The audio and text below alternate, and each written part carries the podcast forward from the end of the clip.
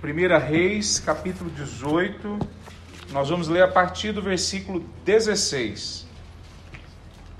1 Reis 18, do 16 em diante. É um texto um pouco comprido. Na verdade, nós vamos ler a partir do 16, mas pensando no capítulo inteiro. E, na verdade, pensando até nos dois outros capítulos, o anterior, o 17 e o 19, para a gente poder ter uma ideia melhor da história. Então, 1 Reis 16, 18, do 16 até o 40. A palavra de Deus diz assim: Então Obadias foi dizer a Acabe que Elias tinha vindo, ah, e Acabe saiu para encontrar-se com Elias. Quando, quando Acabe o viu, disse: É você mesmo, perturbador de Israel? Não causei problema algum a Israel, respondeu Elias. O Senhor e a sua família que são os perturbadores pois se recusaram a obedecer aos mandamentos do Senhor e, em vez disso, adoraram imagens de Baal. Agora convoque todo Israel para encontrar-se comigo no Monte Carmelo, além dos 450 profetas de Baal e os 400 profetas de Aserá que comem à mesa de Jezabel.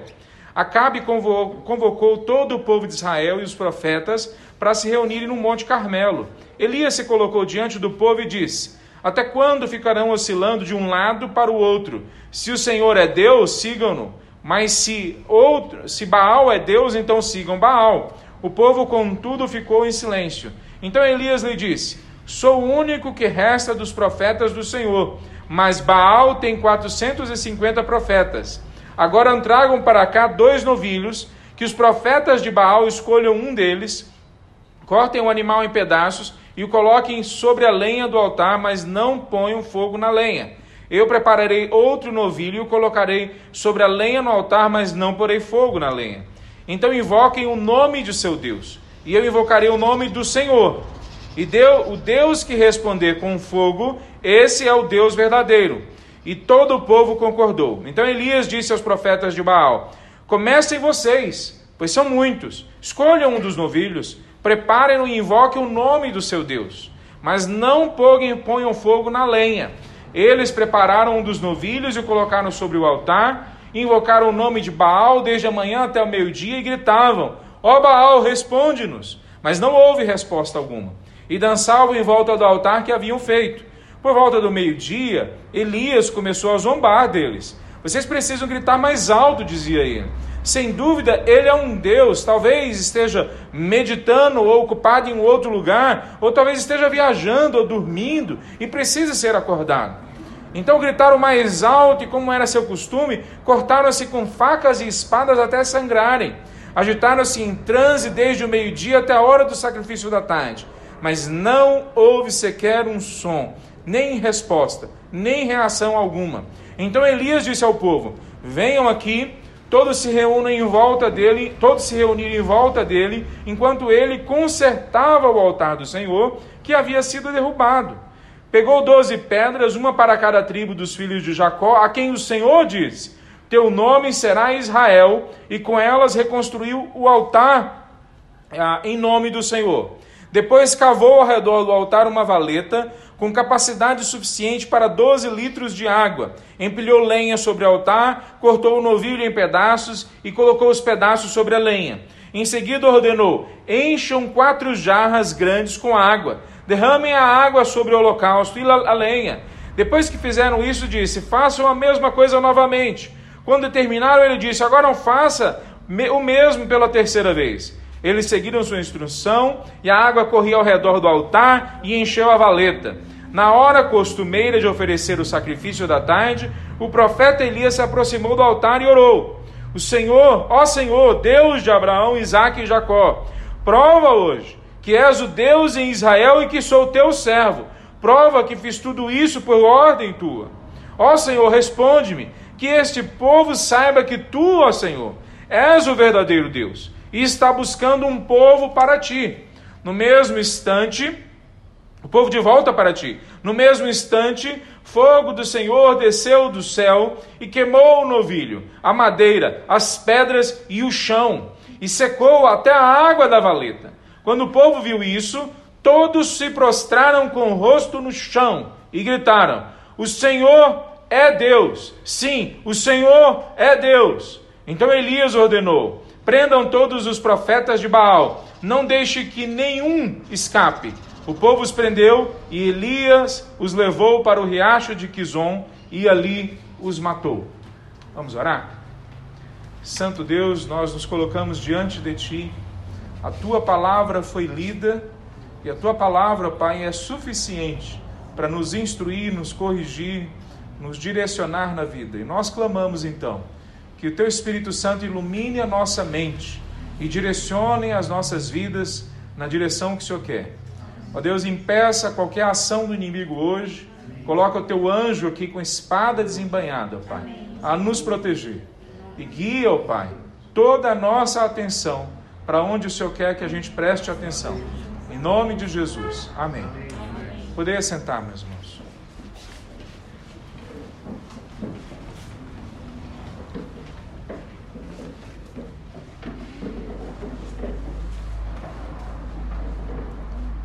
Tem mais duas cadeiras aqui na frente se precisarem.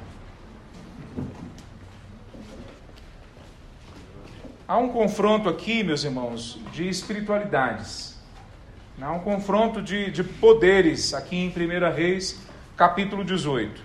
Assim como em nossas vidas, também há um confronto de espiritualidades.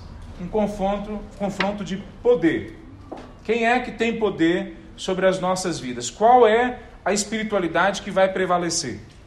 Na época deles tinha certos deuses, certas espiritualidades confrontos acontecendo, talvez o tempo todo. Às vezes, esses confrontos eram perceptíveis, às vezes não eram perceptíveis. A idolatria, na verdade, no meio do povo de Israel, sempre foi um perigo, assim como é no meio da gente. A idolatria sempre é sorrateiramente enfiada dentro das nossas relações. No meio do povo de Israel, e talvez no meio da gente também, tem duas formas principais com que a, a, a idolatria entra dentro das nossas vidas. A primeira forma é entrando através de trazer ídolos, trazer outras divindades, trazer outras experiências espirituais de outras religiões. Quando a gente vê o povo de Israel sendo formado como um povo, eles tiveram sempre que lutar contra isso. Mas quando Davi sobe ao poder, Davi é um homem segundo o coração de Deus. Então parece que há uma purificação do povo naquele momento. Há em alguns cantos, talvez idolatria, mas Davi, como centro do poder, como representante de Jeová, ali ele leva o povo a focar a adoração a Deus através da forma como Deus mandou eles adorarem. A Davi faz isso, na verdade, de uma forma como talvez ninguém mais fez. Davi escreveu diversas músicas mostrando como em cada momento da nossa alma, da nossa vida, cada problema que nós passamos, como que a gente tem que chegar até Deus. Salomão, o filho dele, começa mais ou menos do mesmo jeito. Vocês lembram que Salomão tem um sonho? E no sonho dele, aquele local que, segundo os psicólogos, a gente não consegue mentir, se eu estiver certo, depois a Samanta me diz, né? aquele local onde nós normalmente somos verdadeiros acerca dos nossos valores e motivações, no sonho dele, Deus vem até Salomão e pergunta para ele: O que é que você quer? Me pede qualquer coisa que eu vou te dar. E Salomão fala: Eu quero sabedoria para poder guiar o teu povo segundo o teu conselho. Um jovem de 18 anos de idade começa a caminhada, como assim a gente fala, com o pé direito, bem, mas ele termina a caminhada de uma forma ruim. E ele termina a caminhada se casando com mulheres de outros povos, e essas mulheres de outros povos trazem ídolos e espiritualidades, e traz todo um jeito de viver a vida que é contrário ao jeito que Deus pede para nós. Então, essa é uma primeira forma. Nós também somos encharcados de outras espiritualidades e ídolos e idolatria o tempo todo na nossa cultura. Uma outra forma que a idolatria entra no meio do povo de Israel é através da, da religião construída artificialmente, se é que existe alguma que é naturalmente, né? mas construída de uma forma muito pontual. Um rei sobe ao poder e fala: aqui ninguém está adorando do jeito que eu quero, ou do jeito que eu acho que tem que ser. Então ele cria uma nova religião. Jeroboão, logo depois que Salomão morre, vai reclamar com Roboão, que é o filho de Salomão, que o trabalho que o pai dele tinha dado era muito duro.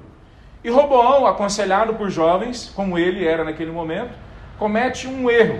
O erro dele é falar: o, o, vocês vão agora descobrir que o punho do meu pai, que o meu dedinho é mais grosso do que o punho do meu pai. É mais ou menos isso que ele diz. O que, que ele estava querendo dizer? Ele não estava querendo dizer que ele era um Hércules, né? que ele era uma pessoa muito grande. O que ele estava querendo dizer é que o meu pai foi duro com vocês, eu vou ser muito mais duro com vocês.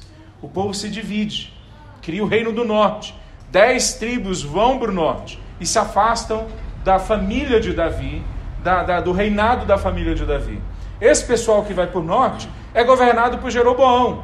Jeroboão pensa rapidamente, porque é um bom político, é um bom líder, e ele diz o seguinte: se o povo tiver que ir para Jerusalém, que fica no sul, adorar a Deus, a, a, eles vão se dividir, logo eles vão passar para o lado de lá, o lado de Roboão, para o lado da família de Salomão e Davi.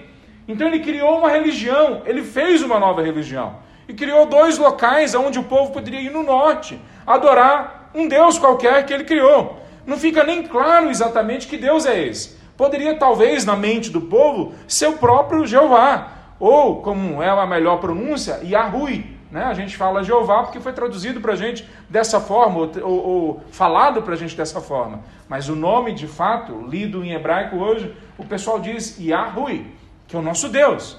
Então, ao invés dele trazer uma religião de fora, ao invés dele manter a religião que já tinha dentro e alterá-la, ele cria uma nova religião.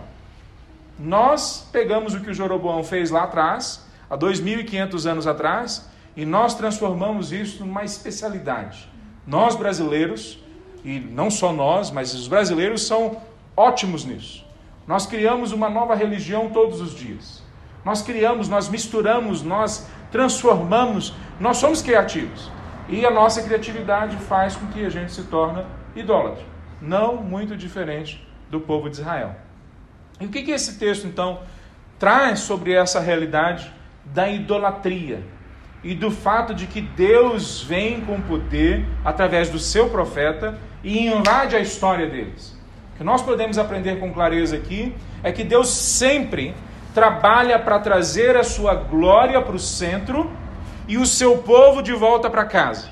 Sempre. Sempre Deus vai trabalhar na história e trabalha na história para trazer a glória dele de novo para o centro e tirar todo mais do resto, todo mais da fotografia, todo mais do foco e sempre trabalha ao mesmo tempo para trazer o seu povo de volta para casa. Essa sempre é a ação de Deus. A gente, quando olha para um texto, a gente tem que tentar procurar o cerne do que esse texto está dizendo para nós. Qual que é o objetivo que o texto foi escrito para nós? Alguns textos são mais fáceis, outros são mais difíceis. Esse é um dos mais fáceis.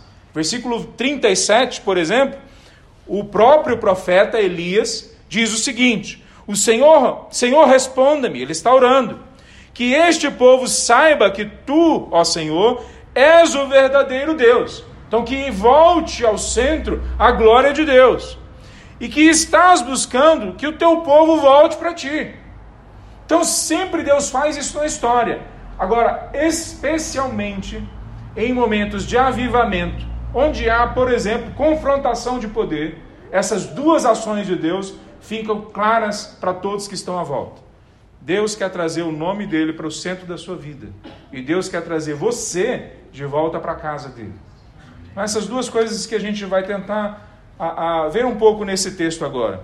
Nesse momento da história, a gente vê o que a gente chama de um avivamento. Né? Então Deus primeiro está trazendo, primeira ação dele é trazer o nome dele para o centro.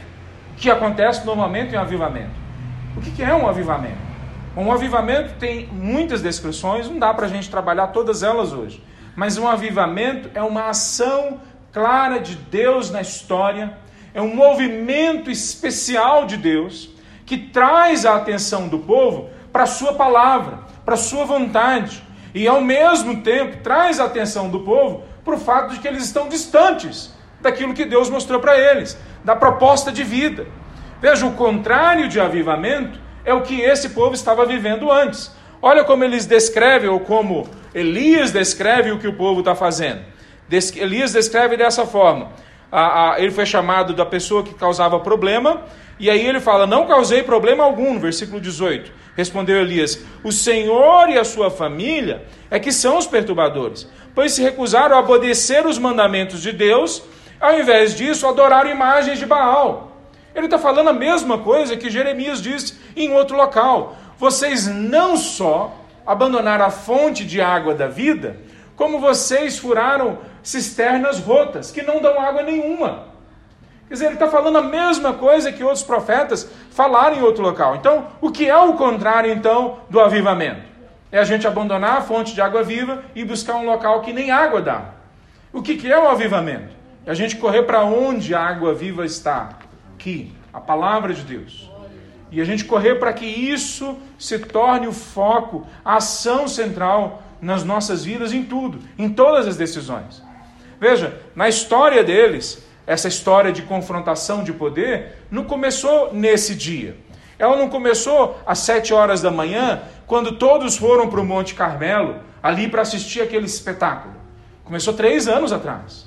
Em, em 1 Reis capítulo 17, no versículo 1, é dito o seguinte: Elias, que era de Tisbe, em Gileade, disse ao rei Acabe: Tão certo como vive o Senhor, o Deus de Israel, a quem sirvo, não haverá orvalho nem chuva durante os próximos três anos, durante os próximos anos, até que eu ordene. Então, quando nós começamos a ler o capítulo 18, nós lemos no versículo 16, mas no comecinho do 18 fala assim, no versículo 1: Algum tempo depois, no terceiro ano da seca, então três anos antes, Deus tinha começado um confronto claro um processo de confrontar o poder religioso, o poder espiritual que estava naquele povo naquele momento. E agora, três anos depois, num processo que se acumprida, né, se é que existe essa palavra, que se alonga, um processo que, que vai infiltrando na vida das pessoas. Por quê? Porque Baal é o Deus da fertilidade. Veja, Baal é o Deus que dá a chuva. Baal é o Deus que dá a colheita. Obviamente, é assim que eles acreditavam. Então, exatamente na esfera de poder daquele Deus, o Senhor Jeová, Yahui, entra e fala: Pois agora não vai chover mais. Pois agora não vai entrar no meio de vocês, mas aquilo que vocês dizem que é o Deus de vocês que está trazendo. É mais ou menos isso que muitas vezes acontece em nossas vidas. Eles tinham um Deus. Alguns talvez não estivessem tão claro assim que seguiam aquele Deus. Porque afinal de contas, eles foram criados no meio do povo que servia a Jeová, que servia a Yahui, que é o nome de Jeová. Então, diante disso, esse pessoal talvez alguns no interior que não tinham lido, que não tinham estudado, talvez pensaram: essa é uma nova forma de adorar, essa é uma nova forma de ser espiritual, religioso, de ser correto na sociedade. Então, se para termos fertilidade no campo, nós temos que fazer esse ou aquele ritual, então vamos fazer esse ou aquele ritual. Não é muito diferente dos nossos dias. Nós achamos que nós não temos os deuses do antigo, do, do, do, que estão lá no Antigo Testamento ou na antiguidade entre nós. Mas nós temos os mesmos deuses lá de trás, que não eram deuses coisa nenhuma. Que Paulo deixa claro que eles não eram deuses, mas que atrás de toda idolatria há um demônio. Então nós temos ainda hoje o Deus Mamon entre nós. E alguns de nós podem não saber, mas estão adorando Mamon. Quando colocam o dinheiro, as posses, as riquezas acima das suas prioridades, acima de todas as outras prioridades. Alguns podem achar que não estão adorando outro Deus, mas colocam sexo como a coisa mais importante das suas vidas e adoram Eros, um Deus da antiga Grécia, que ainda hoje está infiltrado entre nós. Daí que vem a, a, a erótico, daí que vem essas palavras que nós usamos, que hoje está todo nesse mundo da pornografia. Nossa sociedade adora o Eros, como adoravam há centenas, milhares de anos atrás, dentro de templos com prostitutas. Só que as prostitutas hoje, muitas vezes, estão dentro da televisão da nossa casa, dentro do computador na nossa frente. Nós ainda hoje, muitas vezes, adoramos ídolos que nós nem tomamos conhecimento, mas adoramos a eles. Nós ainda hoje adoramos o Deus da sensualidade, Afrodite. Nós pegamos a palavra amor, que tem um significado profundo na palavra de Deus, e transformamos num sentimento que vai e volta, dependendo das nossas paixões.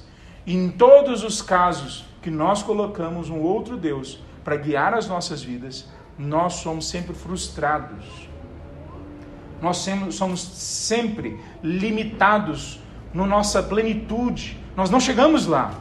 Aqueles que vão atrás do sexo como um Deus nunca conseguem achar o prazer de verdade. Aqueles que vão atrás do poder como um Deus sempre estão em torno do medo, ou o medo de não ganhar mais poder, ou o medo de perder o poder, ou o medo de alguém derrubá-lo, ou o medo dele ter que derrubar alguém que ele, que ele gosta, porque o poder é o Deus dele, e o poder exige sacrifícios. Todos aqueles que adoram certos deuses, ou quaisquer deuses, vão sempre ser frustrados. Veja, quando nós vemos um avivamento na história, é sempre Deus vindo e confrontando os nossos deuses, confrontando as nossas idolatrias, confrontando aquelas coisas que são importantes para nós, aquelas coisas que se infiltram na nossa vida, que sabendo ou não, nós adoramos a elas. Mas alguns de nós sabem muito bem, alguns de nós conseguem descrever muito bem, Alguns de nós conseguimos construir muito bem outras espiritualidades ou uma espiritualidade como essas. Aqui nós temos alguns profetas, 850 profetas. Eu não sei exatamente porquê, mas nessa hora, apesar de ter 850 profetas, só 450 deles, os profetas de Baal, é que entram no confronto. Talvez o que está sendo dito é o seguinte: vocês estão vendo profetas de Aserá, que é o outro Deus. Há o tempo para vocês de arrependimento. Há o tempo para vocês de voltarem atrás. O Deus deles, o Baal, foi confrontado. E hoje ele vai ser derrotado. Há o tempo para vocês voltarem atrás. Voltem atrás e se convertam. O povo todo é colocado diante dessa situação. A gente não sabe quantas pessoas foram. A gente sabe que todos foram chamados para ir para aquele local. Bom, a gente não tinha Instagram, a gente não tinha Facebook, não tinha WhatsApp, a gente não tinha os instrumentos de comunicação que a gente tem hoje. Então a gente não sabe quantos ouviram a tempo de chegarem lá no Monte Carmelo. E o Monte Carmelo, bastante conhecido naquele momento, era o local em que se adorava a Baal. Aliás, uma das coisas que nós sabemos na palavra de Deus é que Deus não gosta, né? ou pelo menos a espiritualidade que é mostrada para a gente na palavra de Deus, é que Deus não gosta desses montes. Por quê? Quando o Salmo fala, eu olho, levanto os meus olhos para o monte, de onde me virá o socorro, ao contrário de que muitas vezes as pessoas entendem, o Salmo está dizendo, eu olho para os montes e não é de lá que vem o meu socorro. O meu socorro vem do Senhor que fez os céus e a terra. O que, que o salmista está dizendo? Quando eu olho para os montes, para onde todo mundo vai, para onde a multidão procura os seus deuses, não é para lá que eu acho que tem que ir. Eu vou para o Senhor que fez os céus e a terra. Mas Elias pega e leva esse confronto para onde é o território deles, o território do, do, da religião de Baal. Eles vão para cima do monte, monte que eles ofereciam sacrifício a Baal. E ninguém sequer coloca em dúvida, ou coloca em xeque, ou coloca qualquer impedimento a isso. Por quê? Todo mundo pensou, esse Elias é doido. Sozinho, ele vai para o território do inimigo e enfrentar 450 profetas, que não só são profetas de Baal, mas são a religião oficial do rei, com o rei junto. O Acabe está junto, com a sua guarda pessoal. Então eles estão pensando provavelmente em sua mente. Se ele quisesse brigar com a gente em Jerusalém, seria problema. Próximo do templo, em algum local, onde Deus claramente no passado já fez alguma coisa, seria talvez um problema. Se ele quisesse lutar em algum local que tivesse muita gente em volta que acredita em Jeová, seria problema. Mas do jeito que ele está falando, ele vai levar para o meio do nosso território, onde nós mandamos, onde nós comandamos, e veja, sobrenatural não é só sobrenatural de Deus, nós sabemos disso. Então, provavelmente no Monte Carmelo, eles já tinham visto coisas sobrenaturais acontecendo. Eles já tinham visto milagres acontecendo, maravilhas acontecendo, porque ali é onde os profetas de Baal cortavam seu corpo, entravam em transe e buscavam suas divindades. Demônios agiam naqueles locais. Provavelmente tinha coisas sobrenaturais. É como se hoje nós fôssemos para dentro, não só de um terreiro de macumba, mas para uma festa de bruxos e macumbeiros. E falássemos, agora no meio dessa festa, é que nós vamos mostrar o poder de Deus. Então, olha aonde ele está indo. Absolutamente, pelo menos humanamente falando, em desvantagem. É só um profeta contra vários. É no local do território deles, não aonde ele se sentiria confortável. É num local que a autoridade da, da, do momento assina embaixo. Um local que a autoridade permite que aconteça lá. Um local que a autoridade do momento, o rei, vai junto para adorar, junto com eles, a Baal. Ele está em desvantagem, pois Deus gosta de estar em desvantagem. Deus ama colocar a gente em situações de desvantagem, para que no final todo mundo saiba que foi ele que fez, e não o grande servo dele, Elias para que no final todos saibam que foi o poder dele que, que acabou com aquela festa, e não o fato de a outra religião ter fracassado. Não é que eles eram incapazes em operar bem os seus instrumentos religiosos, operar bem a sua espiritualidade. É que diante de Deus, homem nenhum, entidade nenhuma, pessoa nenhuma consegue ficar de pé. Então, Deus sempre gosta de nós estarmos em desvantagem. Por isso que entre nós existem tão poucos sábios como a palavra de Deus fala, no sentido que o mundo entende. Poucos doutores, quanto poucos pós-doutores. Por isso que entre nós existem tão poucos ricos entre nós. Por quê? Porque Deus prefere que o povo dele chegue em desvantagem para lutar no território do inimigo. Por quê? Porque no final das contas não é o povo dele que tem poder. Quem tem poder é ele mesmo. Amém. É Ele que operacionaliza, é Ele que faz, é Ele que instrumentaliza, é Ele que age através de nós. Veja, quando nós olhamos esse processo todo, ele durou três anos. Três anos. Talvez na mente de alguns, e todos eles que estavam ali, ficaram em silêncio. Se não, dê, dê só uma olhada o que como o povo reage. No versículo 21, no final, fala assim: depois que Elias falou, o povo, contudo, ficou em silêncio Quer dizer, depois de três anos, não choveu porque o profeta disse que não ia chover. E agora o profeta vem e enfrenta o rei e todas aquelas autoridades religiosas no terreno deles.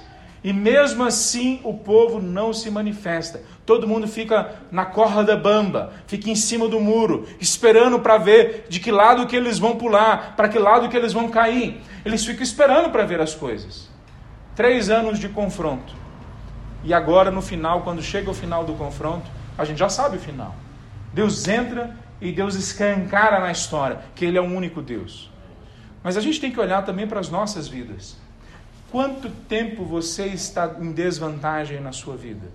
Quanto tempo Deus colocou você em situações que são situações de, de, de enfrentamento, de confronto? que outras pessoas podem olhar para você e falar: como é que a sua espiritualidade é verdadeira se você está passando por esses problemas financeiros?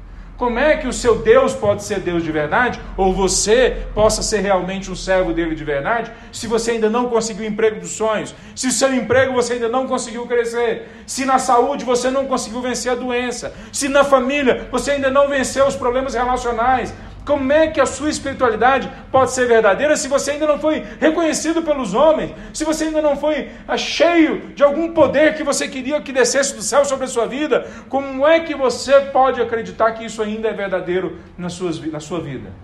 Pois muitas vezes Deus nos coloca nessa situação de ficar um longo tempo no deserto, um longo tempo esperando para que nós possamos, no meio dessa situação, visualizar a confrontação que ele está fazendo em relação aos outros deuses, que ele está fazendo, em relação às outras espiritualidades. E ele nos usa.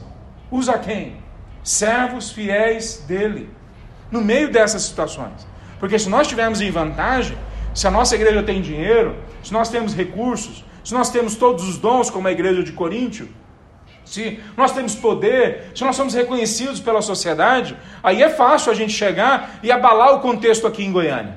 O difícil é depois de anos a gente pregando o evangelho e as pessoas rindo da gente, e a gente orando de madrugada e buscando a palavra de Deus e as coisas ainda estando entravancadas em nossa vida, e a gente continuar crendo que no meio desse processo Deus está confrontando a realidade lá fora através das nossas vidas. Pois é isso que está acontecendo, não um dia, mas três anos. Durante três anos, Deus vai empurrando todo aquele momento da história, todas aquelas pessoas, para em um momento crucial as pessoas entenderem que só o Senhor é Deus. Por isso é avivamento. É por isso que nós temos que orar.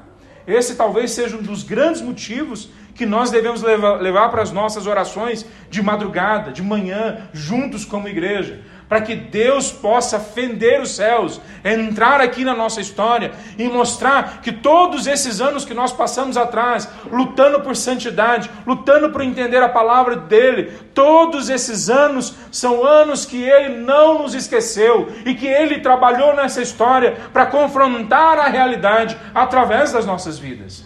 Mas o primeiro motivo que ele confronta a realidade é para mostrar que ele é que está no centro e não a gente, e não os outros e não outras religiões, e não a nossa igreja como instituição, mas Ele. Ele é que está no centro. Quando a gente olha para essa realidade da, da, de Deus como o centro em nossas vidas, a gente precisa entender que há um, embora Deus não mude, o jeito dele fazer as coisas muda na história, aqui e ali. Veja, ao final do texto que nós lemos, 450 homens são mortos pelo profeta. Veja, não foi morto por um anjo. Seria mais fácil para mim entender que um anjo os matou. Mas não, foi o profeta Elias que os matou. Mas aí pode. Então hoje nós podemos sair na rua e confrontar as outras religiões dessa forma? Quer dizer, hoje nós podemos sair na rua e pegar quem não acredita em Jesus Cristo de Nazaré e cortar o pescoço dele? É isso que o texto está dizendo? Não, não é isso que o texto está dizendo. Lá atrás nós tínhamos uma teocracia. Nós tínhamos um sistema onde Deus estava acima do povo de Israel como rei. E existiam leis específicas, mais do que isso. No meio dessa teocracia, o povo de Deus estava em batalha com outros povos. Existiam regras nessa batalha, luta que era aceita, que era bem esclarecida entre eles nos crimes de guerra não eram estabelecidos como hoje nós temos na Convenção de Genebra. Era outra forma. Então, diante daquela realidade, as pessoas que perderam a guerra foram mortas. Veja, aquilo tem a ver com lá atrás. Hoje nós temos a mesma situação. Nós não temos mais uma teocracia, não nesse sentido. Nós não somos mais um povo, nós somos vários povos. Nós somos todos os povos são convidados agora para fazer parte da igreja do Senhor Jesus Cristo. Agora mudou o jeito como Deus se relaciona. Então nós não somos, como igreja, chamados a atuar pela espada. Hoje quem atua pela espada é o Estado, não é a igreja. E por outro lado, o Estado não pode vir atuar aqui como igreja. Que este o Estado do lado de lá e a igreja do lado de cá. Cada um na sua esfera de ação dentro da sociedade. Mas veja só, embora nós não possamos fazer a mesma coisa que o Elias fez e que o povo de Israel fez em guerras lá atrás, nós sabemos que Deus ainda é o mesmo Deus zeloso. Em Atos capítulo 5, do versículo 1 ao versículo 11, duas pessoas entram na igreja mentindo ao Espírito Santo. Elas fizeram isso não num dia qualquer. Elas fizeram isso não num momento qualquer da história. Mas elas fizeram isso no momento de avivamento, no momento de mover especial do Espírito Santo de Deus no meio da igreja essas duas pessoas que mentiram ao Espírito Santo e à igreja caem mortas na porta da igreja.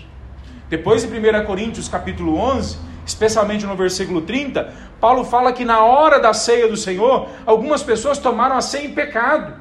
O pecado de alguns desses é que eles comiam e não davam para os outros irmãos que não tinham comida. É que eles tinham fartura em casa e vinham os outros irmãos sem dinheiro e não faziam nada por isso.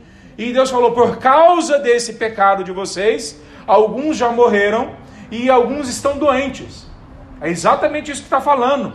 Então, nós não temos o direito de pecar, como alguns crentes pensam muitas vezes. Porque nós somos filhos, sobre nós tem uma exigência ainda maior. Porque nós somos filhos, se é que você já teve encontro com Cristo, a nós é exigido algo ainda maior. O que é exigido de nós? Que nós imitemos a Cristo Jesus. E quando nós não imitamos a Cristo Jesus, ele nos disciplina, ele nos corrige. E o texto que é citado, que é de Provérbios, citado no Novo Testamento, fala que ele nos açoita, porque ele nos ama. Porque ele nos ama. Na verdade, o nosso medo tinha que ser: se ele não nos disciplinar, é porque nós não somos filhos. Se ele não nos corrigir nos nossos pecados, é porque nós não somos filhos. Pois nesse momento que a gente está vendo, em 1 Reis capítulo 18, todo o povo de Deus é disciplinado, é corrigido. todo o povo de Deus é colocado em xeque, a sua espiritualidade de anos, seguindo uma religião errada. E no meio desse processo, Deus é colocado no centro. Segunda coisa que acontece nesse processo é que o povo é trazido, ou o alvo de trazer esse povo de volta é o que Deus esclarece através do profeta, e é o que, em muitos sentidos, ele alcança. Veja, quando nós lemos no versículo 37, ele termina que Deus está buscando o povo de volta para si mesmo. Ele vem para o povo dele, ele vem para aqueles que são escolhidos dele. E ele mostra para esse pessoal que o que ele está querendo para eles é uma transformação, é uma, uma, uma vida nova. A confrontação que eles passam, que eles estão vendo acontecendo na frente deles, de poder, é uma confrontação que demora três anos, como eu disse. O que muitas vezes a gente não percebe é que essa confrontação está aí fora o tempo todo. O tempo todo está acontecendo uma confrontação entre o evangelho verdadeiro e as outras religiões ou o evangelho falso. Quando nós pegamos, se nós quisermos, isso seria um excelente exercício, quando nós pegamos a história e nós comparamos da onde que veio escola para todos, da onde que veio saúde para todos, da onde que veio o cuidado para a mulher, da onde que veio direitos humanos, da onde que veio a ciência como nós entendemos hoje, a filosofia como nós entendemos hoje, o estudo das coisas lá fora que não estão dentro da nossa mente, quer dizer, a comparação, a observação, para a gente poder chegar a conclusões, fazer vacinas, fazer carros, usar uma novas formas de eletricidade, tudo isso veio por causa do cristianismo. Se não, olhe para a história. Foi dentro do cristianismo que surgiram as primeiras escolas, que surgiram os primeiros hospitais, as primeiras universidades. Foi dentro do cristianismo que surgiram as primeiras regras que hoje nós chamamos de direitos humanos. Então, quando nós observamos o cristianismo na história, há sempre uma confrontação do evangelho verdadeiro com o evangelho falso. Sempre há essa confrontação. A questão é se nós queremos fazer essa confrontação, não só lá fora, mas aqui dentro de nós. O que é que funcionou na sua vida até hoje? O que é que funcionou para tirar a angústia do seu coração quando você ficou angustiado? O que é que funcionou para tirar o medo do seu coração quando o pânico entrou dentro da sua casa? O que é que funcionou para te dar esperança quando nada mais te trouxe esperança?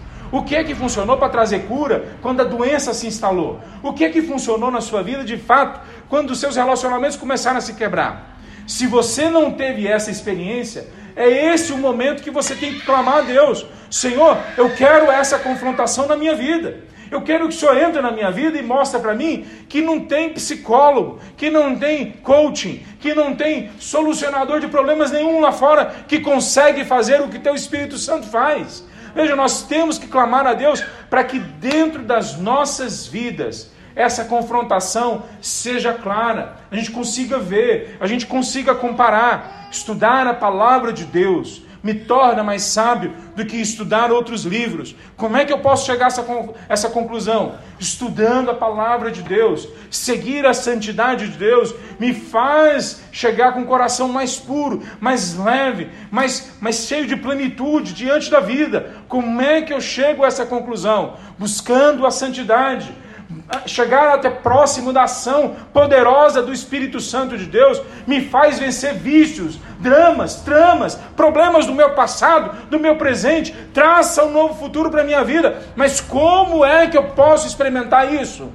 Clamando a Deus, que Ele venha com poder na minha vida, para que eu tenha condições de comparar o que era antes e o que é depois. Mas se nós não queremos confrontar, se nós não queremos pegar as diferentes formas de espiritualidades, de religiosidades, de filosofias de vida, de, de ideologias e compará-las com o evangelho verdadeiro, então o que vai acontecer com a gente é que a gente vai ficar sempre tentando misturar aquilo que naquele momento parece ser melhor. Talvez o melhor para quem está plantando um terreno, no meio dessa cultura de 1 Reis capítulo 18, seja seguir a multidão. Se a multidão faz um ritual para Baal, porque ele é o deus da fertilidade, vamos fazer também. Quem sabe dá certo.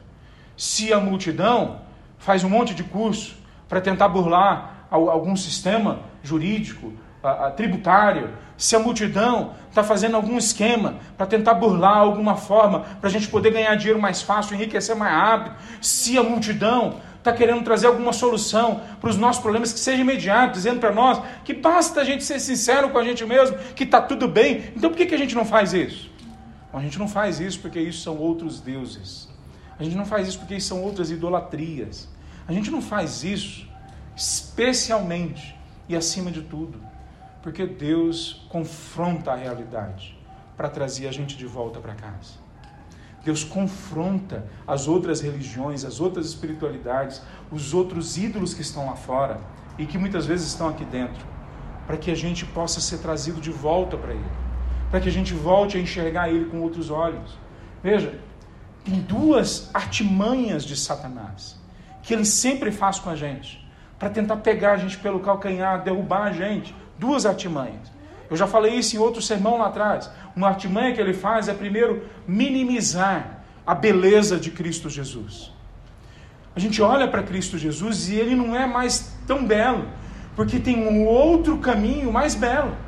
Tem uma outra ética mais bela que a ética de Cristo. Tem um outro jeito de se comportar que dá mais resultados do que o jeito de Cristo.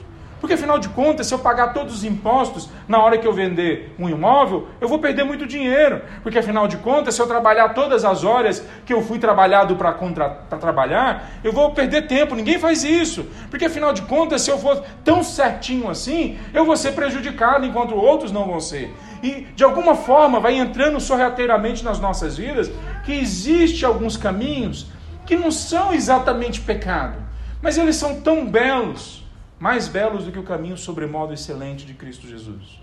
Satanás, ele é mestre nisso. Ele é mestre em mostrar coisas para nós que se tornam mais belas do que Cristo Jesus em nossa mente, em nossa caminhada. Então, caminhar igual Cristo Jesus é um, é um desafio. É assumir a derrota em momentos que, se a gente burlasse a lei um pouquinho, a gente vencia. É assumir o fracasso em momentos que, se a gente mentisse só um pouquinho, a gente teria o sucesso. É assumir que não vai dar para ter aquele lucro simplesmente porque a gente tem que falar a verdade naquela negociação com o nosso patrão, com o nosso cliente. Quer ver? Essas coisinhas que parecem que são pequenas. Se eu fizer uma mexidinha aqui no meu jeito de comportar, na minha ética pessoal, isso também vai funcionar na minha vida e a gente abandona a beleza de Cristo Jesus, do caminho do reino de Deus para as nossas vidas. E aí, quando Satanás tem vitória através dessa tentação, aí ele começa já imediatamente a outra tentação. Quer dizer, primeiro ele minimiza a beleza de Cristo, depois ele minimiza a graça de Deus. Quer dizer, primeiro ele minimiza que o caminho de Jesus é melhor do que quaisquer outros.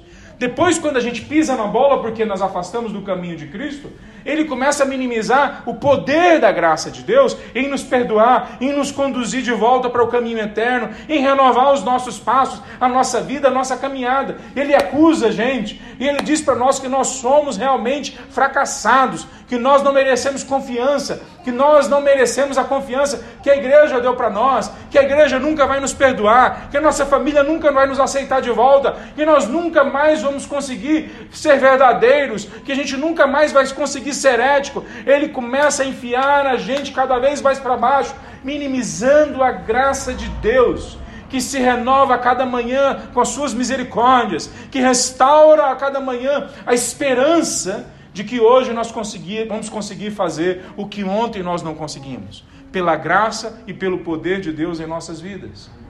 Veja, sabe aquele pensamento? Se eu já errei um pouquinho, agora já era mesmo. Né? O rapaz, a moça, liga a Netflix e vê um capítulo né, da série que ele gosta. E ele tem que estudar, ele tem que trabalhar, ele tem que cuidar da família. Mas acabou o primeiro capítulo, ele vai e coloca o segundo.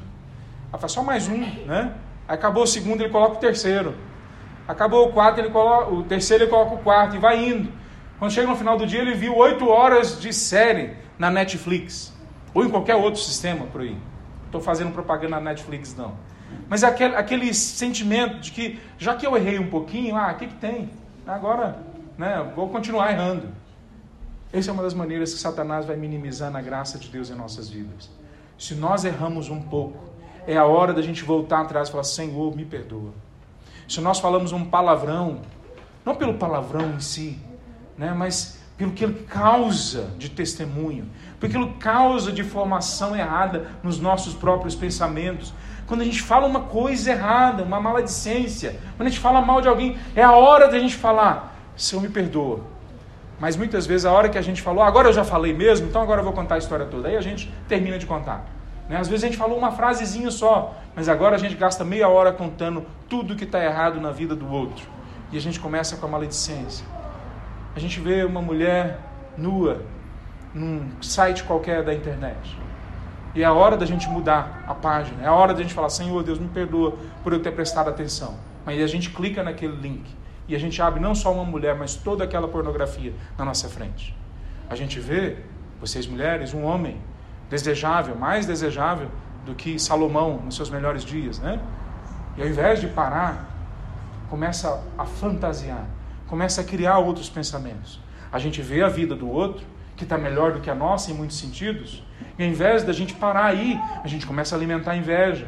A gente começa a crescer no nosso coração até que a inveja se torne ingratidão, até que a ingratidão se torne uma coisa corrosiva dentro da gente, até que isso termine com a gente nas nossas habilidades e potenciais. Veja, essa é a mentira de Satanás, a segunda tentação. Ele faz com que a gente minimize a graça de Deus.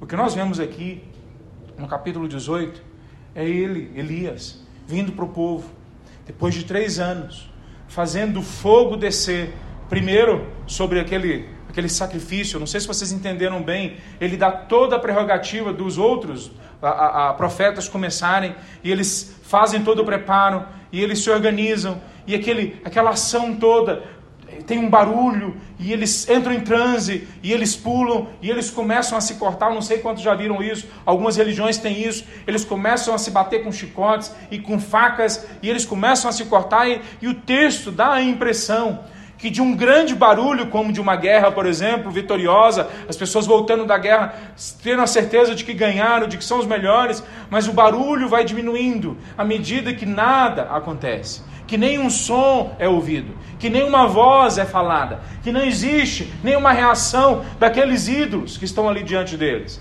E aí vai, vai quietando, quietando, quietando, até dar a impressão que no final do dia, a tardezinha, está num completo silêncio. No meio desse silêncio, se ouve só a voz do profeta e de Deus falando através do profeta. Muitas vezes o que acontece com a gente é essa hora que a gente deveria quietar o coração e falar: se tudo está silencioso, é a hora da gente abrir os nossos ouvidos para Deus. Se nada mais, se nenhuma outra voz vem de outros locais, isso é a graça de Deus agindo em nós para fazer a gente parar de prestar atenção nos ídolos e a gente prestar atenção em Deus. E quando Deus começa a falar, ou quando o profeta nesse momento começa a falar, ele começa a falar com sarcasmo.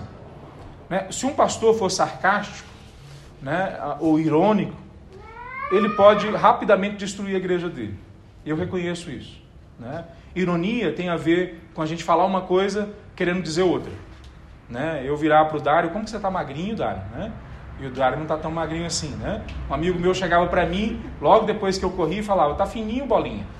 Né? Eu falei, poxa, né? eu ia ficar feliz e eu vejo que é ironia, né? Então, a ironia é, é, é esse usar de um outro significado. O sarcasmo é um pouco mais do que isso. Ele trabalha com um significado contrário também. Mas ele trabalha para tirar sarro da pessoa, para fazer a pessoa ver o ridículo dela. Mas muitas vezes também o sarcasmo da forma correta e usada no momento correto, serve para entrar em confronto, confrontar o ridículo. Sabe aquela criança que sozinha viu o rei nu? Ninguém mais viu o rei nu. Quando você lembra dessa história? Todo mundo falando que o rei está bem vestido. Né? E na verdade o rei tinha vestido uma roupa a, a, que alguém tinha enganado ele, que não era roupa coisa nenhuma. Todo mundo falava, nossa, que roupa linda, ele estava nu. E chegou uma criança que não sabia do fingimento, que não sabia do teatro, que não sabia da mentira e falou, e falou: o rei está nu. Esse é o sarcasmo que Elias faz. O rei está nu.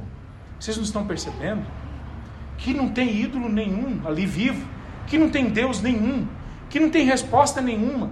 E eu diria, se eu tivesse naquele momento, que mesmo que teve alguma outra coisa acontecendo antes, agora se mostrava claramente que aquela coisa que aconteceu não consegue ficar firme diante do Todo-Poderoso, diante de Yahvé. Veja, ele está falando para eles, prestem atenção, diante do silêncio dos deuses e da voz de Deus falando.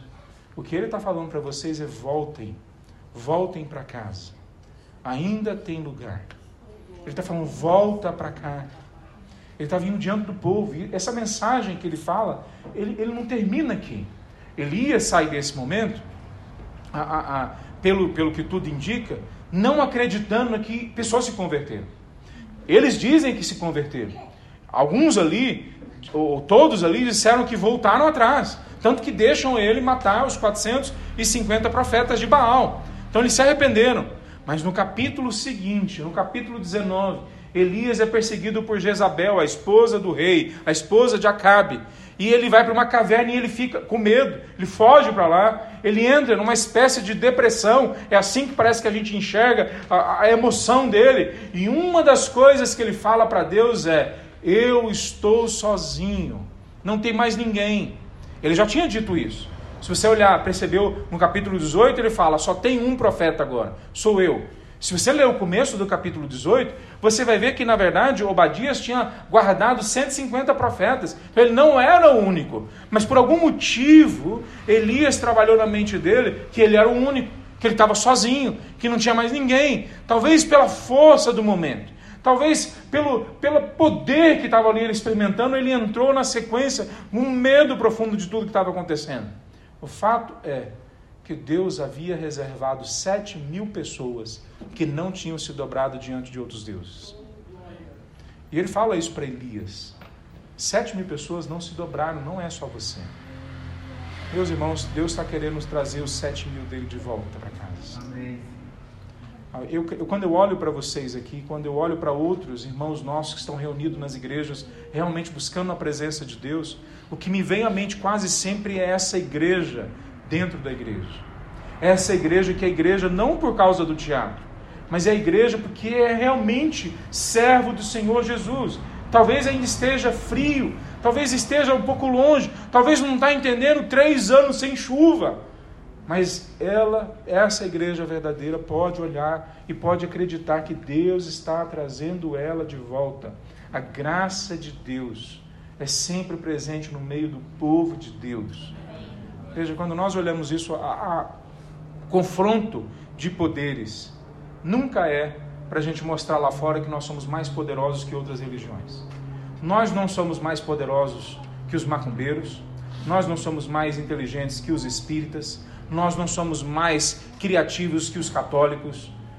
Às vezes eu acho que são. Eu vejo nos programas dos católicos, é muito bobinho, né? Mas enfim, eles têm coisas legais, né?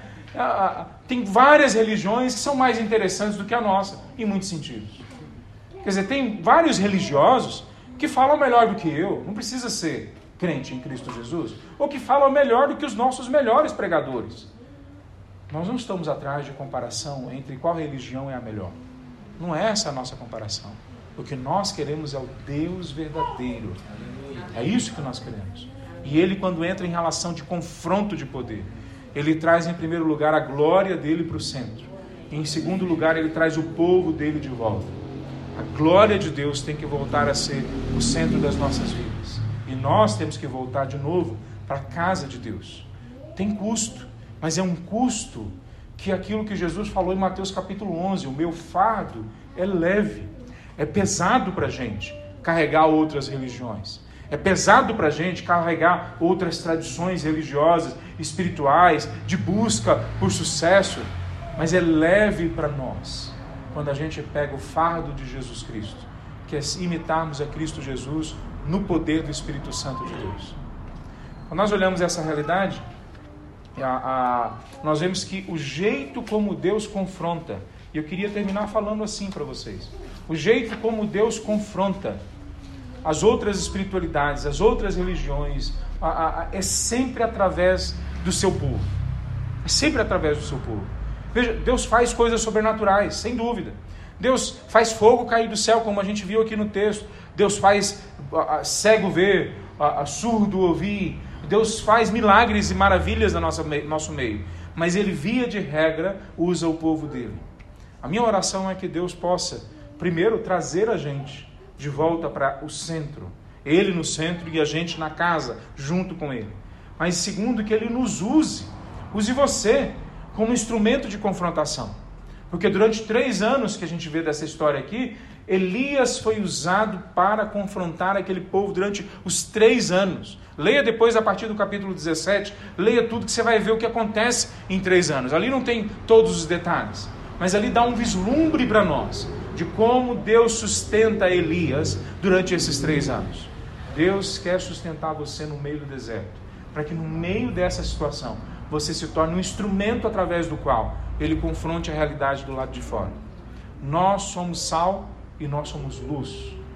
Se o sal da terra não salgar e se a luz do mundo não iluminar, então nós não temos utilidade. Se é que algum dia nós tivemos alguma utilidade. Mas pela graça de Deus, Ele quer trazer a gente de volta e usar a gente. A vida das crianças, dos jovens, dos adultos, dos idosos, a vida dos, dos saudáveis e dos doentes, a vida dos que têm dinheiro e dos que não têm dinheiro, a vida dos que conseguiram até hoje terem uma vida exemplar em santidade e a vida daqueles que até hoje não conseguiram ter uma vida exemplar em santidade, porque não é o servo que dita o poder de Deus, mas é o poder de Deus que dita quem é o servo e como que vai acontecer na vida do servo. É ele, o Senhor Jeová, que age através de Elias, e não Elias que instrumentaliza o poder de Deus do jeito que ele quer. Então, que a nossa oração hoje à noite seja que a nossa espiritualidade seja essa espiritualidade repleta do poder de Deus vindo sobre nós, agindo através de nós, mudando as nossas vidas e confrontando a realidade lá fora. Há uma espiritualidade verdadeira e ela não tem nada a ver com teatro. Ela não tem nada a ver com sucesso garantido lá fora. Ela não tem nada a ver com qualquer, quaisquer opções de vidas, de vida que possa trazer para a gente caminhos fáceis e rápidos de se alcançar qualquer coisa. A espiritualidade dada para nós é um caminho no deserto andando com Cristo Jesus. É um caminho de longa distância andando com Cristo Jesus ao nosso lado. Que a gente possa ter essa, em mente isso, que o poder de Deus é que nos levanta diante das crises. É que o poder de Deus que nos traz de volta para a casa de Deus. Vamos ficar em pé, meus irmãos, para a gente orar?